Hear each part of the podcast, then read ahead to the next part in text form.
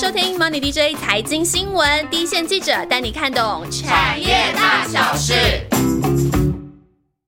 Hello，大家好，我是庆祥。最近台积电三个字大概已经变成台股大神的一个代名词了吼。无论听众朋友你的手上有没有台积电，还是已经在靠台积电在存零股的小资族，都该听完这一集。到底台积电凭什么？而到底这座护国神山还能撑多久呢？其实有四个重要的指标可以来留意哦。今天我们邀请到 Money DJ 主跑台积电的小鹿来帮大家解答。Hello，我是小鹿。小鹿，现在台积电真的好热哦，真的非常热。你知道，像我身边我妈啊，然后婆婆啊，还有身边二十年没有见面的同学，都来问我说台积电的事情哦。真的各种对呀、整个群组都变得非常的热闹。然后里面还有同学，她说她老公在台积电上班，说现在目标目标价就是八百了。八百。是今天到底有没有八百？一定要听完这一集的节目，是不是？没错，其实要来分析台积电，应该有很多个面向哦。但当中最重要的就是台积电和它的竞竞争对手三星和 Intel 之间的竞争了，还有未来的技术制程上，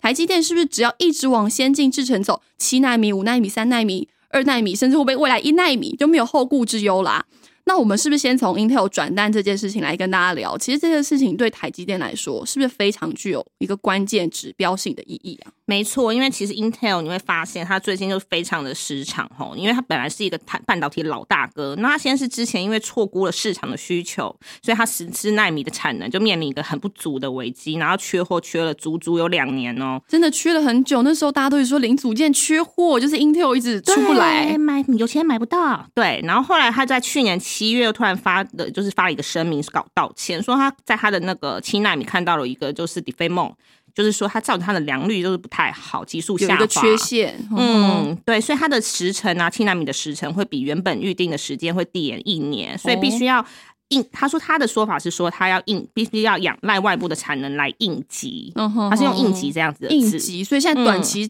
大家来不及供应的状况之下，只好找外援来支持了。对，啊，然后那时候大家都吓一跳，说哇，就是半导体龙头竟然也会叠交，有制成它会做不出来的时候，叫什么“仙人打鼓有时错”，硬要捞谚语。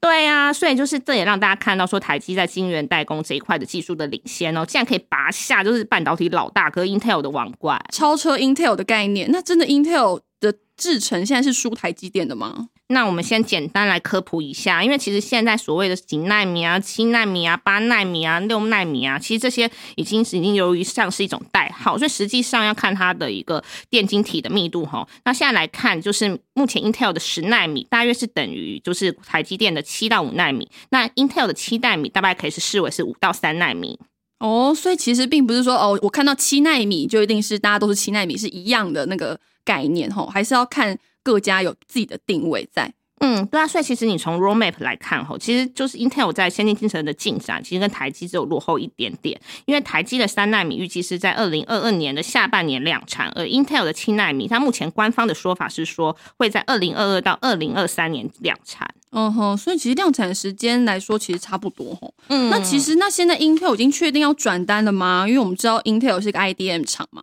跟台积电是不一样。也就是说，Intel 它是从自己设计完晶片，然后自己开始生产，到最后出来到最后的产品。结果现在生产不出来，市场都猜那真的要转单给台积电了吗？不然大家设设计完晶片，那结果然后呢？对啊，对啊，其实就是就是上个礼拜吼，就是那个 Intel 他新任的执行长在他那个财报会议上面表示，他说二零二三年虽然就是委外的产品会以前比以往更增加，可是主要的产品还是会留在自家生产，所以就早在这次电话会议之前后，其实就可以。就是嗅到一些风向，因为就是如果他真的就是要卖场的话，应该会先找财务出身的人来担任 CEO，而不是技术背景的。就是在在都可以显示说，Intel 还是非常想要争回技术跟制程的领先地位。对耶。如果他之前因为大家一直传说，哎，Intel 既然这制程一直不顺啊，干脆把这个厂卖掉，变成一个纯 design house 好了。对呀、就觉得好像是他的晶圆厂是绑手绑脚的东西。嗯哼对对啊，就像说大家都觉得说，就是应该就是会卖掉他的晶圆厂是最极端的一个看法嘛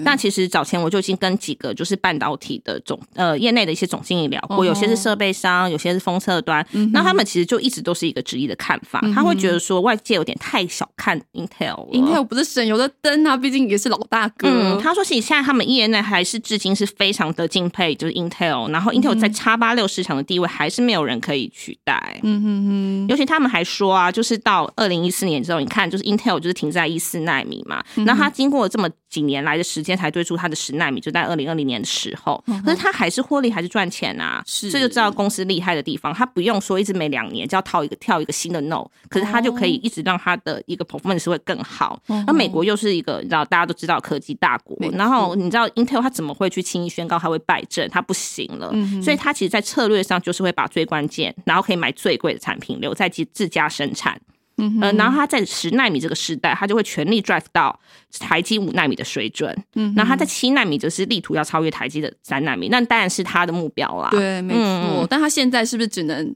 委外？对呀、因为连续的误判，所以他现在就是委外是一个势在必行的状况之下，他就是一定不得不低头说我要寻求外部的的产能来吼。嗯然后虽然就是现在 Intel 还没有就是明示说要把单位给谁，可是如果是从技术跟合作关系等综合考量，现在大家还是会觉得说台积电会是一个优选。哦，所以听起来 Intel 也是为了让自家设计这些产品能够顺利的赶快推出市场来抢他们这个市占率，才会决决定要转单给台积电的嘛。那到底什么样的产品最有可能率先被转单出来呢？哦，那我们现在回顾一下他们两个人的合作关系。其实他们两个就是因台积电跟 Intel 已经合作非常久。其实台积电一直都不只是把 Intel 当做客户，他有觉得他是一个非常可敬的对手。哦，所以就是既合作又竞争的关系。是啊，所以在这次那个委外委外的消息出来之前，就是 Intel 其实一直也都有在台积电投片然后，像早期的就比较早期的手机处理器啊，还有哦 FPGA 的晶片、或者 iPhone 的数据机晶片也有交给就是台积电代工，所以他们的合作基础是非常的深厚。哦。哦，呵呵呵所以他们其实一直就有这样子的关系了嘛。吼。嗯，所以就是最近不是有消息，就是外电他们报道说，Intel 会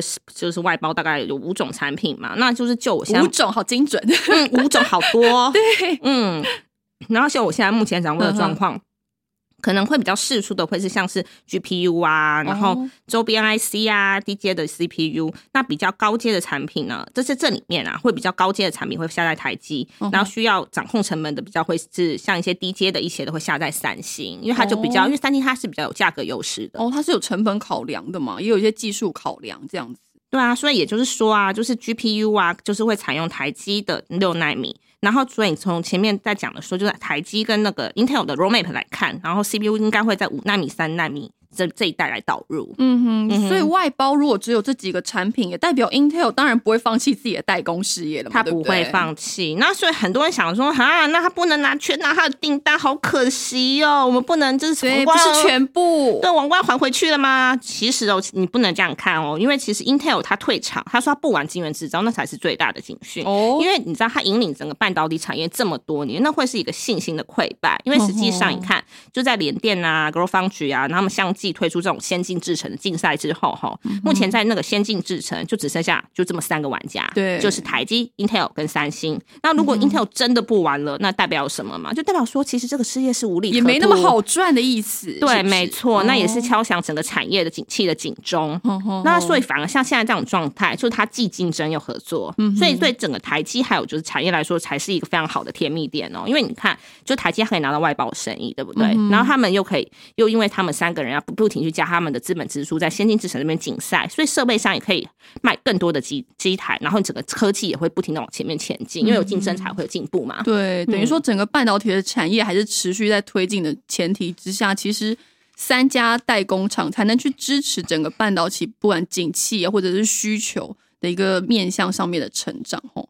所以其实目前刚提到三，目前全球最大的三个晶圆代工厂，包含台积电、Intel 和三星。那我们刚刚讲完 Intel 的部分，那我们是不是来聊一下韩国的三星？其实，在市场上大家都在看台积电和三星，下一个决战点是不是就是三纳米了呢？嗯，对啊，他们其实你知道台积电跟三星也是大家他们之间的竞争，大家非常关心，尤其就是台湾的，就是有一些有一些就是情仇韩吗？没有没有情有一些情节在，我们很希望希望我们可以碾压他们嘛，对不真对的？好嗯想赢韩国。那现在可以关注他们两个的一个比较特别的地方是说，就是台积电跟三星都已经相继宣布他们的三纳米的技术嘛，嗯然后就是他们非常的不同，就是他们在技术上面的节采用是有点不太一样的。哦你看台积电它三纳米就是决定是沿用就是比较就是目前的这个 FinFET 的架构，那三星则就是决定说它要用就是 GAA，就是那个。呃，环绕式的闸机架构，对另外一种架构嗯哼，然后两者的那个战术都是不太一样吼。嗯哼，到底什么是 GAA，什么是 FinFET？你刚刚有点把听众朋友 搞糊涂了。那我觉得就是用一个比较简单的概念，让带大家了解，就是你可以看，就是 FinFET 的前一代的 MOSFET，它也可以把它当做是一个二 D 的架构，它是现在在讲就是晶圆制成上面的一个不同的架构。是是是，它是一个平面的架构。然后因为 FinFET 它会比较像是一个就三 D 的架构，然后所以 GA 会是四所以它那个 channel 的那个接触面积变大，然后它的那个开关效率会变更高，也比较不容易就是会有漏电的问题。哦，所以过去其实是用二 D 架构的 MOSFET，然后到现在主流三 D 的 FinFET，但未来可能是四 D 的 GAA 嘛，所以其实不同架构的名称。嗯对，没错。所以要做 GAA，它现在的意思就是说，因为 FinFET 的物理极极限了吗？还是说为什么一定要转用下一代的架构呢嗯？，就是你说的没错，因为就是 FinFET 它已经到了一个物理的极限嘛，所以你在这一个架构之下，你没有办法把你的晶片的效能，就是有一个什么很突出的大药剂，然后又能够降很明显的钢筋功耗，所以就必须要去养那一些比较新的架构。哦那你说 GA 是很新的东西吗？它其实不是，它比哦。FinFET 还早十年去提出哦。很久以前就有了，嗯。三 D 的概念，嗯。哎，四 D 四四 D 对，就是 所以它为什么为什么会就是 FinFET 之后最后开始量产成为新的架构，然后哦 GA 就是它没有办法，就是因为它其实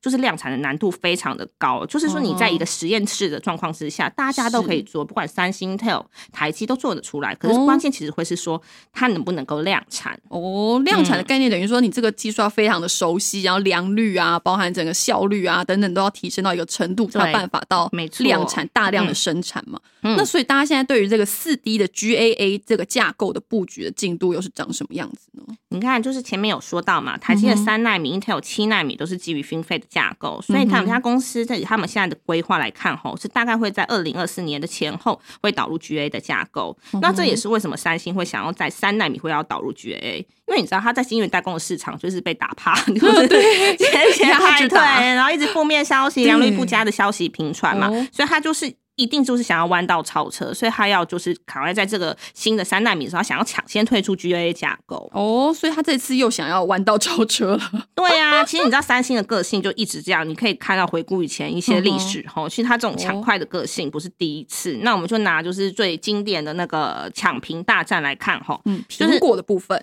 没错。然后台台积电它在二零一一年量产二十八纳米制程，就是它也就是至今也是一个史上最赚钱的一个是一个市称霸的时代。嗯，然后它之后就是依序推进到二二零纳米嘛，十六纳米，然后后来也靠着二零纳米抢下了 iPhone A 八处理器的订单。然后当时就是为了感到压力的三星，为了就是 A 九的订单，所以他选择说，那我我就跳过我的二零纳米嘛，那我就直奔一四。直接，一四的 FinFET，所以拿来对战台积电的一六纳米。哦，因为因为一般应该是二十纳米，接下来可能是十六纳米，然后才会到十四纳米嘛，对不对？所以看起来三星是直接跳过，直接到十四的概念。对，他就想说，我可以这样，因为这样我可以去争取更多的订单回来。哦，就后来台积的十六还是赢了吗？嗯，就是当时因为苹果还是采取一个双供应链的策略嘛，然后后来就是呃，因为那个后来就传出说哦，就在那一代，就是长青代工的晶晶片效能就是不如台积电，然后台积电就靠着它的良率跟就是功耗的控制优势，然后之后就是获得 A 九处理器的追加订单，结果还台积电还是赢了。嗯，然后就就在那之后啊，你看台积电就是成为苹果几乎是一个独家的供应商，嗯哈、这在企业界其实很少见，因为不管在怎么样一个大厂，通常都会养一个 second source，对。可是其实苹果就是下在台积，只下在台积电，没错。然后你看三星却再也啃不到苹果吼，然后在它的市占率上真是节节败那个败退，然后他就只能一直说我要超车，我要超车，对 我我可以的，可我花很多以钱，我投入我可以的。没错。那你可以再看到最后最近一次的，就是可能七纳米之战也是哦，七纳米也有这样的事情吗？对，就是也是如出一辙啊，就是三星选择在七纳米制制程直接导入 EUV 嘛。那你看台积电则是先推出七纳米的 FinFET，哦那这先推出七纳米，然后再嗯推出就是七纳米的 EUV。哦，那所以是它是先先打好基础的概念，是不是？对，然后你看，就是它在它是到七纳米做完以后，再在七纳米 Plus 加强版才导入 EUV。所以以结果论来看，哈，就是台积电在七纳米家族目前的占营收比重已经达到三成，两到三成。然后反观这三星，不管是七纳米、五纳米，都是传出很多那种良率欠佳的消息啊，甚至就是大家都说，就是 NV 啊，还有高通到回头就是拥抱台积电的、哦，所以其实嗯刚刚只举了两个例子，都是三星这个想要弯道超车又失败的例子。对，就是假定弄花哇，没 我台币不好，可是硬要。就是就是一个概念。对啊，因为那时候大家都还在做二零，然后接下来往十六，就他已经做十四纳米，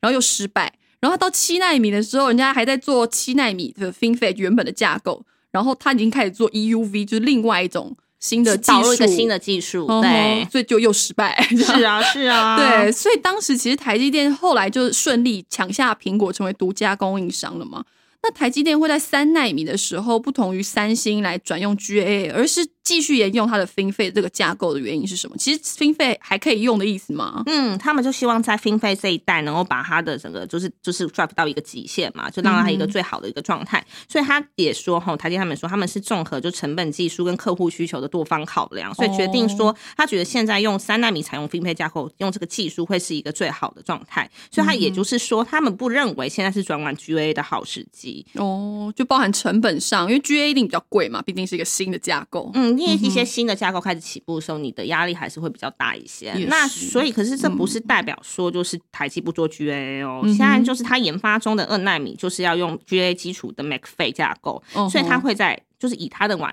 以他的新的架构跟基础会在他的技术论坛上面揭晓。哦，所以他嗯。其实也要做 GA，、只是说现在这个时间点还不是时间，所以他打算还是继续用 FinFET，但三星这时候已经用 GA 来做三纳米了。对，可是我再讲补充一个就是很有趣的事情，哦因为就是弯三星的弯道超车，因为现在它最新的官方说法是说要在二零二二年超车。哦吼其实他在早在二零一九年的时候，他就说他要在二零二零年超车，用 GA 来超车。哦，各种延期的概念吗，对对，各种延期，我也不知道他接下来会延到什么就是在。超车的时候总是还在打档。没错，很容易就是滑了一跤。但我觉得三星去应该有它的优势嘛，毕竟一直讲它，对不对？哦真的，对啊，其实就是他们还是有他自己的优势，所以他才有信心一直这样做啦。对，嗯所以其实台积电能够成为护国神山，真的听到现在也不是没有道理。它的要优势，其实刚刚提到说，诶，在每一个世代的制程上面稳扎稳打，慢慢慢慢往下走，也顺利拿下苹果这样的大客户。其实那种指标性意义也衬托出它的优势了嘛。那它的优势还有什么呢？所以大家知道他最大的优势，他们自己常常在讲真的。嘛，他是 Everybody Foundry，Everybody Foundry，对，没错，大家的代工厂。没错，所以他不跟客户竞争嘛，所以他全心是做好他们的服务，这是跟 IDM 厂是不太一样的状况。哦，因为他们自己没有设计晶片嘛，只有做代工。嗯。而且台积它是拥有很庞大的晶圆代工产能，然后以及量产就是数以万计不同产品的经验吼，是。所以它可以更精确地掌握各种交期还有变数，然后让客哦户的产品可以就是准时上市，嗯然后就可以把这些风险可以降到最低。准时上市、准时上市这件事情，对于客户来说一定是非常重要的。没，错，因为这种半导体是持续的在推进，现在这个晶片设计完，要赶快到市场上面符合市场的需求嘛，吼，嗯，对，然后再你可以看到就是良率嘛，然后我们再来就是小小的一个形容词，哦，良率，嗯哼，嗯，看我们来用纳米来讲好了，哦就是纳米大约是等于就是头发的万分之一嘛，很小很小，看不到的，对，没错，你看这个线宽有多细啊！然后你还要经经过就是上千道工序，你才能在一片指甲大的那个晶晶片上面，然后塞入就是十亿万颗的，诶，十亿颗啦，不是万颗，十亿颗的电晶体的电路图。哦那工艺是非常的难吼，但台积就是可以做到，然后甚至一代超越一代。像是它刚量产的那个五纳米嘛，哦它良率就是比成熟的七纳米甚至还要更好哦。很厉害耶！嗯就在这么小小的一个小东西上面，要放这么多东西的对啊概念，让它运算那么小东西要。堆出一个就是高楼大厦。没错，嗯所以台积电最大的优势，除了刚刚讲到哎，everybody foundry，然后加上它的良率之外，还有什么样的特色嘛？就是还有它的营运管理能力哈，哦你看这些也是可以反映在它的盈利率的表现上。盈利率的部分，嗯嗯嗯，我们有一个数据给大家一个参考哈，你观察它过去十年的单季盈利率来看哈，台积电的盈利率大概就是可以维持在大概四十帕上下的高水准。哦那你看对比 Intel，我是指方局的部分，大约会在三十帕上下，哦然后它一度可能还有衰到就是只有二十帕哦毕。竟曾经是一直那么不顺的状况，对啊，然后三星的晶圆代工却只有十几帕的水准，那十几帕差很多哎、嗯，那你再看联电，还有那个中国的中心起伏就比较大了，它双位数、个位数跟负数都有。也差太多了。所以台积电四十趴这个水准，真的是巩固它的地位，还蛮大的一个重要的原因吼。没错，但是我们刚刚一直讲到说台积电很强，那你可以讲讲说，到底它的竞争对手有多多弱吗？可以这样讲吗？不行，要说他们也是很有竞争力的，不然台台积电就不需要一直一直往先进制程走，也不需要每年让资本支出一直上修了嘛。所以 Intel 和三星应该也有他们自己的竞争力吗？哦，对，没错，因为像 Intel 说它连续错过一个寝室哈，可是它是一个 ID 演唱，所以它可以把就是最强的设计跟制程整合到一个极致，那就是它最大的优势。对他自己知道自己要做什么啦。没错，然后三星它是有一个很赚钱的记忆体事业，对然后所以它可以给那个代工事业撑腰。不过这也可能会是一个劣势，哦因为就是集团的事业体比较多嘛，资源相对分散，它不像台积电可以一心一意去冲刺它的晶圆代工生意。哦，也是，但三星也有一个它的那个国家的背景支撑嘛，应该是蛮有竞争力的。那既然这种竞争始终的存在，那台积电的地位还能不能一直维持现在这样的高水准？你觉得我们的听众朋友可以从什么样的几个指标来做简单的观察吗？那我觉得这一块可能可以从嗯就是四个面向来看嘛，就是首先就一定就是技术领先，因为其实对这种高科技半导体产业来说，最重要其实就是技术的领先嘛。然后现在像我前面说，就是台积电现在就是三纳米的是目标，二零二二年下下半年量产嘛，然后会比就是 Intel 七纳米的时间比较领先一些些。然后所以接下来就是台积电的三纳米的进度是不是不是可以符合公司的预期，然后会被递延甚至提前停歇，就是一个非常好的消息哦，那就是一个观察的重点。然后像我做我现在知道的一个供应链跟我说的状况，就是三纳米的南科新厂吼，预计大概会在今年七月就会开始开厂进机，就是那时候哦。这边就开始进去了，就进去了，嗯，所以现在哦进度还是很顺利的。哦，所以二零二二年下半年会不会量产，这是一个时间点，大家可以观察的嗯，因为他这次其实已经把他的整个未来的一个规划讲的时间点很明确嘛，嗯。他会告诉你说他什么时候会要量产什么样的产品，所以大家就可以知道说，如果有哪一个环节可能它的量产递延了，那是可能要大家比较忧心一点点的。哦，了解，所以大家可以关注这个新产品量产的时间哈。嗯，那除了这种纳米的眼镜之外，你刚刚提过这种晶片制成上的架构，往这个 GAA 的架构来做发展。那现在在这一块技术上，谁的赢面比较大呢？我们现在可以来看一下吼，业就是有业内是说不，嗯你知道我们看看到什么七纳米啊、五纳米、十纳米啊，不管是什么样的数字吼，这些都还是基于 FinFET 的架构之上，所以它本质上的差异没有很大。哦所以你要有更飞跃性的效能提升，就要转到新的架构，也就是 GAA。嗯，然后你看，就是 Intel 它引领半导体产业这么这么多年后，大家以它马首是瞻。真的。然后对，你看当初就是 MOSFET 转 FinFET 的时候，也是有他就是率领的哦，是他率先说要转 fin 费的嘛？大家都跟着他做，哦对。然后他如今他现在在制程上面的进度是落后，然后又是一个就是转新架构的关键的一个时间点，嗯所以大家就是未来要往新的 GA 概念走的时候，哈，大家就看说谁能够成功量产 GAA，并且能够兼具效能跟良率，就会是下一时代的赢家。那目前来看来的话，台积的赢面还是很大哦。哦，所以看起来谁能够成功先量产 GA，而且是兼顾在这个效率还有良率，然后在这些种种的条件的达成之下，才会是赢家吼。嗯嗯，那除了这种技术，我们刚刚讲的技术领先之外，那还有什么？比方我们在法说会的时候啊，可以来观察的一些指标吗？那我们就是来呃整理一下最近一次那个法说会哈，嗯就是其实里面还蛮多的亮点，然后其中一个亮点就是说台积电它上修了未来几年的那个营运展望，台积电他们就说，因为他们的技术是领先的，所以他们正处于一个绝佳的位置，要掌握绝佳，没错，要掌握产业的大趋势，所以他们预期吼，就在二零二零到二零二五年之间，他们美元计价的营收大约会有十到十五趴的年复合成长率。这高于先前预期的五到十趴哦。所以就是如果你未来的营运可不可以保持这样子的一个目标的动能，是一个很重要观察重点。嗯哼，所以我们刚刚讲到的法说会上，你可以观察第一个就是年增率有没有营收的年增率有没有维持每一年百分之十到十五 percent 的年复合成长率吼。嗯，那台积电为什么有这么有信心啊？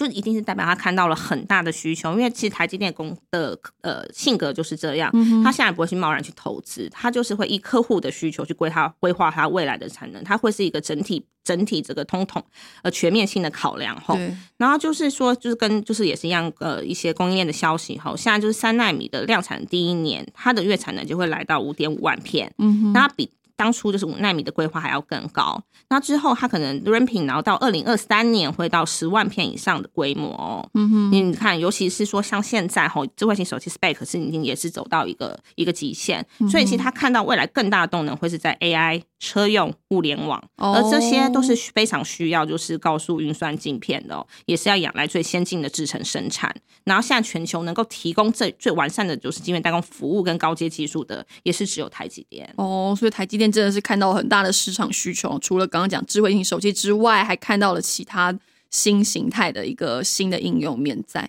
那接下来还有什么样的指标可以观察吗？我们可以还可以看看它的毛利率哈，就是毛利率对，是他觉得他的长期目标是设定在五十趴以上。所以未来如果低于这样的水准，也是一个值得要去注意的一个讯号哈，可能会代表的是一个就是新制程的进展可能没有那么顺利，或者成熟制程的接单状况不好，就加动率可能有下来，会有一些突发的意外，就像之前就是你知道大家也知道那个光主义的事件的时候哈，然后那一年它的那个第一季的毛利率就只就骤降到四十一趴哦，所以毛利率也是一个关键，知道它能在这个制成上面到底顺不顺利。所以毛利率维持在五十 percent 以上，也是一个观察的指标了吼。那其实大家也很关心，就是它资本支出的金额了嘛，对不对？对呀，因为其实最最最最，你知道那时候我们的就是在这次近视的法说会上面，因为他一 announce 他的那个。数字之后，大家每个人都倒抽一口气，倒抽一口气，因为在这之前，在电脑前面发抖，真的，因为大家原本觉得说，差不多市场喊到就是最高的水准是到两百二二二零亿美金嘛，可是没想到一口气就是上调到就是然后两百五十到两百八十亿美金，哎，等于说它相较于二零二年的资本支出是增加四到六成，很多，因为大家原本预期是两百，就它变成两百五到两百八，真的是太给大家惊喜了，真的。嗯，而且只是因为现在还要观察这个重点，是因为啊，其实早在这个之前就会一直有一些就是分析师会提出质疑吼，因为我大概会是二零一九年左右开始就是跑台积电，然后那时候其实也是台积电在遇到一些像华为风暴啊，就是比较有很多挑战的时候，然后他那时候也是把他的资本支出不断的扩大，然后那时候就是也就有一些就是分析师出具报告后，他就认为说就是台积这样花这么多的钱来全力冲刺它的先进制程，希望可以甩开跟对手的距离可能就会存在一些风险，就像是说，你看我们大家知道的 EUV 机子机子外观，它技术就是它的设备就非常贵嘛，然后就是一台就是可能要一点二亿欧元，然后这是非常非常贵的一个成本。那好像这些成本可能会反映在价格之上，所以对有一些客户来说，他不会那么愿意去付出这么多钱来获得制程优化所带来的效能提升。就那时候看到几个报告是这样去质疑，然后甚至就是在一些公开的法说会上面的时候，分析师也是这样子说：，哎，你就是现在。那么快，这么两三年就要进入到下一个时代，那你最呃就是最呃顶级的客户会采用你新的制程，可是你会被一些旧的客户就是停留在自的制程？那如果他跟着往前走的时候，那你。前一代的制程是不是就会这样子产业率就会下滑？因为可能会空下来嘛。哦，嗯，就是那时候其实大家就在提出这样的质疑嘛。那其实就是台积电这次法说就提特别就是提出一个说明，为什么他要加大他的资本支出嘛？因为他说他公司的长期的资本密集度大概会落在就是一个 mid thirty 的百分比区间，所以他当他要进入一个就是成长幅度更高的区间，他就一定要去投入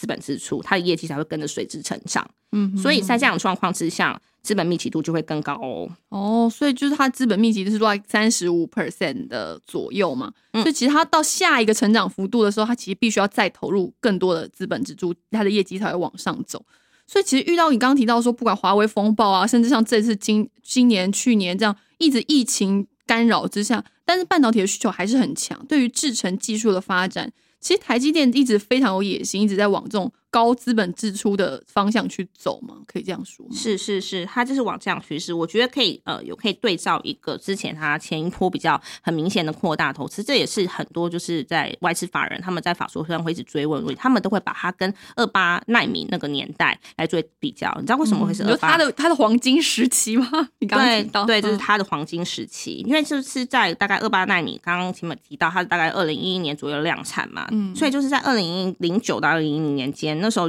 大家也知道那时候很恐怖的一件事情，哦，对，可能只道年轻的人，可是那时候是我印象很深刻，因为那时候我刚刚毕业要出来工作，所以我有经历过那个二 K 年代，所以大家很还在那种笼罩在那种金融海啸的阴影之下，可是那时候台积电的创办人上中谋他就看到需求，他就决定要逆势投资，哦，那个时候还敢逆势投资的人真的是勇者哎，对，没错，他二零一零年的资本支出是。二零零九年的两倍多，那时候他就是又看准了需求，还要卡位二八纳米的这这个商机哈。哦，所以那时候刚好是要投入到二八纳米的一个很关键的时间点嘛，所以还是决定要比前一年的投资再来做增加。是，然后确实他在这样子的投资之下，他就造就了公司史上就是称就是称霸最久、呢最赚钱的一个制成时代，黄金时代。对，没错。所以就算他是在二八纳米的当年哈，你看他量产当年，就二零一一年的时候，对他的毛利。率其实还有就是四十五趴的水准，可今年就大幅增加到四十趴来看，尤其是可以看看出这样的投资对它的毛利率并没有带来太大的压力哦。所以其实我们刚刚也回顾到，我们刚刚讲，其实观察毛利率也是一个很关键的一个数据哦。嗯，那其实真的需要很大的眼光，才会这样稳扎稳打的一路走到现在。所以我们稍微整理一下，小鹿刚刚我帮我们提点几个观察台积电的重要指标，包含这个技术领先，然后年收。呃，营收的年增率，还有毛利率的变化，还有资本支出的金额，这四个重要的指标，其实每一次的法说会的前后啊，市场都会开始猜测资本支出的金额，然后开始推估，哎，相关的设备供应商啊、材料商啊，这些股价跟市场的关注度。开始就会走一波嘛，对不对？对呀，因为像其实就是台积电大联盟的成员，其实大联盟没错，没错，它的人成员非常非常的多哈。那我觉得要看的观察重点是什么？就是你可以先从去年，就是二零二零年它的业绩有创高，然后今年可能它的展望会更好的公司开始早起。那有我自己负责跑的一些，因为我现在负责跑的还有半导体的设备的部分的话，那其实看到的会有个趋势，像是 EUV 这样子的趋势，因为它现在进入到呃新的制程的世代的时候，它对 EUV 的设备的仰赖度越来越高，那你可能可能我可以搭上这样子 EUV 的供应链，也可以去留意一下，像是 EUV 设备模组代工厂的反宣，那它今年就是看起来它的它的应该大家觉得它会有不错的表现，那还有可能 EUV 的光照和的加灯加灯，然后像就是另外一个大的国际的设备商哈是 Apply 嘛，Apply 的的供应链的金鼎。它的去年表现也非常不错哦，所以今年的动能可能可以维持一个很好的，因为它也积极在投入一些像备品的事业的投入，所以它今年的动能也是非常的不错。OK，所以刚刚包含凡轩、嘉登和金鼎之外，今年感觉这个成长动能都还不错哈。嗯嗯哼，那另外从封测厂这段有机会吗？所以他这次法说，其实台积还有释放出一个讯息哦，他说他看好他未来几年的先进封测的营收年增率会大于公司的平均值。所以它平均可能，你看它估说它是未来会十到十五帕嘛，那说不定它这个封测成长率可以到两成，甚至更多的水准。然后它今年的资本支出就一成会用在所谓的先进封测跟光照，哦，一成就用在这边了。所以你这样算一算，就大概会有二十五到二十八亿美金的水准，那也是非常的高昂吼。哦，所以这种接下来，而且加上它有一个新厂，接下来陆续要量产嘛，对于设备的投入应该也是非常积极。对，因为它现在预预计它会在就是苗栗的竹南会有个新厂，然后台南也会有一个新的先进风。车厂，然后就是在那个竹南新厂的部分会比较快一些，它的预计是大概目前看到是呃大概年中左右就会盖好了，然后就是开始可以进机啦，然后。然后就是大概下半年就可以量产，所以是谁的机台能进去呢？就大概现在看起来，就在几个几个比较可以值得留意的，会是像自动化那个机器设备上的万润，万润，嗯，还有像半导体的封测的湿制成设备的宏硕跟星云，星云，因为他们都是就是台积的合格供应链，所以他们有望可以争取到一定比例的订单。哦，就包含万润、宏硕还有星云的部分。所以除了台积电之外，其实像这些相关的概念度。概念股也是非常值得关注。那最后，最后我一定要来帮听众朋友谋一个福利，就是来帮大家来问，到底台积电现在还可不可以买？除了刚刚讲的 四个重要指标，哎，小鹿好像有点那个面有蓝色。除了刚刚讲的四个重要指标，我们可以自己来做观察。其实从股价的位置来看，现在台积电的本益比是不是已经在一个历史的高点呢？其实我们觉得，从本一比的角度来看，哈，因为其实台积电大家知道，它现在是已经挤进了市值前十大的企业，它已经是一个全球，没错，它就要用国际企业的的标准来看台积电。那我们来看一下，现在市值前十大的 Google 啊、微软跟等科技巨头，它本一比大概落在是三十几倍，三十几。嗯，那同样是半导体，可是算是设备厂啊。那我讲它的供应，它的供应商 N S N 还说好了，就是高达六十，艾斯摩尔，嗯，高达六十倍以上。六十倍，没错。对，然后作为基于就是台积电它在国际跟半导体产业的地位跟技术优势，所以现在其实大家给它评价会给到三十以上，三十以上算是一个基本水位了概念。对，然后我们再来看说，就是近次的它法说会上面的讯息嘛，那它就是不管它对未来营收年增率的预期啊，保利率的区间啊，大家估一估今年对大家评市场的共识大概会是在二十三到二十五。元之间，它 EPS 对，所以一直换算可能会是在一个比较最最最高的状况，可能会是到一个八百元。所以在为什么会有人喊到千元呢？因为现在大家看说，它二零二二年会到二十六元，有有法人预估它二零二年会到二二二十六元以上，因为二零二二年一定会比今年更好嘛。那就在二零二三年就会有机会站上三十元哦，这是现在就是最好乐观看法。那你这样去算一算，这也是为什么现在会有外资把它喊到千元的原因哦。所以毕竟国际的大厂也都是在这个三十几倍的水准。啊，那其实现在台积电大家也是给它一个三十到三十五倍的 PE，然后我们现在用它现在的 EPS 去推算，其实目前看起来是可以给到七百到八百的。那如果是从明年或者是后年的 EPS 去看，其实甚至有人砍到千元，好像也大家也不意外。嗯，可是这些都要基于一个它在技术领先，然后能保有这样的优势的一个前提之下。嗯，对，没错，刚刚四个重要的指标才是支撑它的股价位置的很关键的点哦。所以果然是大神等级，就连本益比也是不断的上修。那今天这一集呢，我们是从 Intel 到三星一路讲到技术眼镜，甚至是关键的这个三纳米之战，还有最重要的观察指标，就是谁能够先来量产这个 GAA 架构的晶片，又能兼顾效能和良率，到时候就会来揭晓台积电是不是还稳居赢家的地位了呢？那当然，在这个关键的战役当中，我们还是有。可以来给听众朋友来观察的四个重要指标，包含技术是不是领先，还有营收年增率的幅度，还有毛利率能不能维持在五十趴以上的水准，还有每一年的资本支出的金额是不是也维持高档，都可以来让大家来做一个留意的指标了哈。那最后我们又来到我们那个回应留言的时间了，有一位听众朋友叫做。圆黄圆黄圆黄吗？圆环，嗨，圆黄你好，圆环四七四六七这位朋友呢说。呃，听我们的节目可以快收快速的来吸收各个产业的近况动态，来掌握股市的脉动。那也非常感谢你的鼓励和支持了。那也希望今天的节目对你还有对你们都非常有帮助啦。也欢迎开启订阅加分享。如果有想要问的问题或有兴趣的题目，也可以在底下的 YouTube 连接留言给我们。今天也谢谢小鹿的分享，我们下次见喽！谢谢大家，拜拜。